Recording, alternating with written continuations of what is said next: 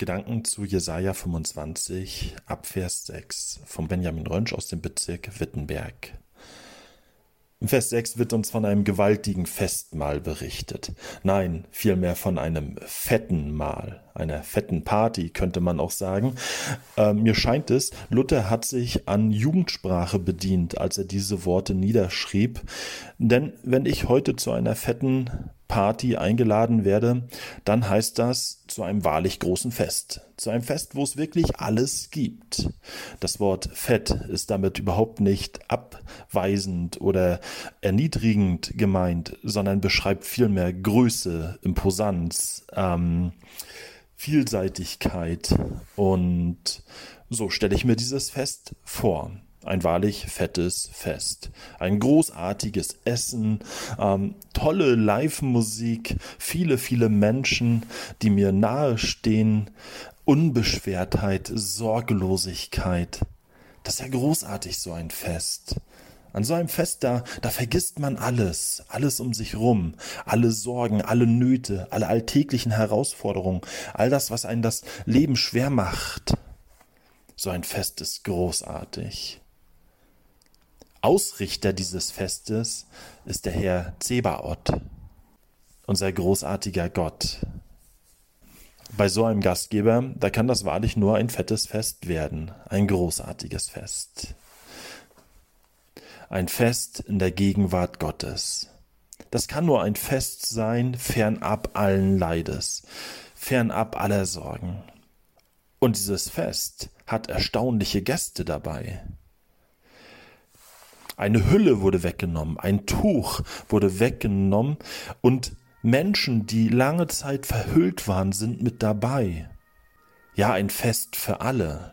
Ein Fest nicht nur für das jüdische Volk, ein Fest für alle Heiden, alle Tafeln mit an diesem herrlichen Festmahl.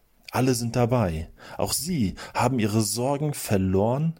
Auch sie haben keine Nöte mehr großartig. Dieses Fest hat einen Anlass und der Anlass kann nicht größer sein. Er wird den Tod verschlingen auf ewig. Vers 8. Gott ist der Sieger über den Tod. Ja, dieser Jesaja-Text, ist eigentlich ein Ostertext, eine österliche Geschichte, weist uns auf das Kreuz und auf die Auferstehung hin und den ewigen Sieg über den Tod. Und nun verstehen wir auch, warum hier von einem fetten Fest die Rede ist. Ein Fest voller Überfluss, ein Fest ohne Grenzen, ein Fest, wie wir es noch nie erlebt haben, denn der schlimmste Feind des Lebens wurde besiegt, der Tod die Trennung von Gott. Alle Menschen, die an diesem Fest teilnehmen, strotzen vor Leben. Sie kennen kein Leid mehr, sie kennen keine Trennung, sie kennen keinen Zerbruch, sie kennen weder Trauer noch Zorn noch Angst. Denn das gibt es nicht mehr. Es ist überwunden, der Tod ist verschlungen und alle Tränen sind abgewischt. Und alle auf dem Fest sind sich einig. Sie schauen zurück und sie tauschen sich aus mit Blick auf den Gastgeber und sagen, schau, das hat uns Gott gegeben.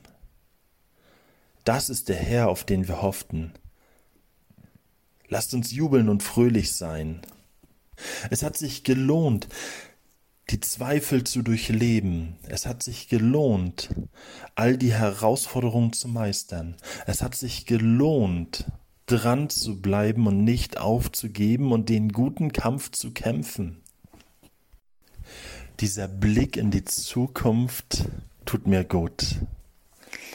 So ein Stück weit wird mir eine kommende Freude geschildert und sie verwandelt sich in mir in Vorfreude. Was wird das für ein Fest sein? Mit Jesu Tod und vor allen Dingen mit Jesu Auferstehung, mit seinem Sieg über den Tod ist der Anlass dieses Festes nicht mehr bloße Prophetie, keine Utopie, keine Hoffnungen, etwas, was vielleicht noch geschehen muss, sondern es ist wahr geworden. Vorfreude ist eine gute Freude. Vorfreude auf das, was noch kommt, lässt uns leichter durch den Alltag gehen, lässt uns mutiger durch den Alltag gehen, lässt uns so manche ernste Sache nicht ganz so ernst nehmen und lässt uns auch vor so mancher Herausforderung nicht den Kopf in den Sand stecken.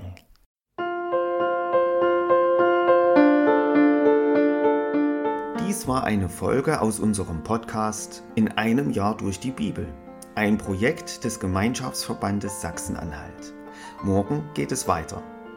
Unsere Arbeit und auch dieses Projekt lebt fast ausschließlich von Spenden. Wenn Sie unseren Podcast mit einer Spende unterstützen möchten, so ist uns das eine große Hilfe. Dies geht per Überweisung an Empfänger LKG Nordhausen.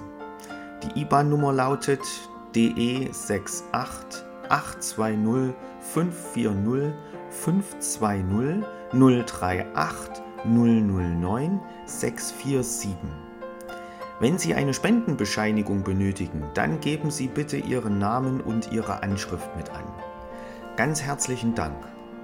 Nun wünsche ich Ihnen einen gesegneten Tag und freue mich, wenn Sie auch morgen wieder mit dabei sind. Viele Grüße, David Israel aus Nordhausen.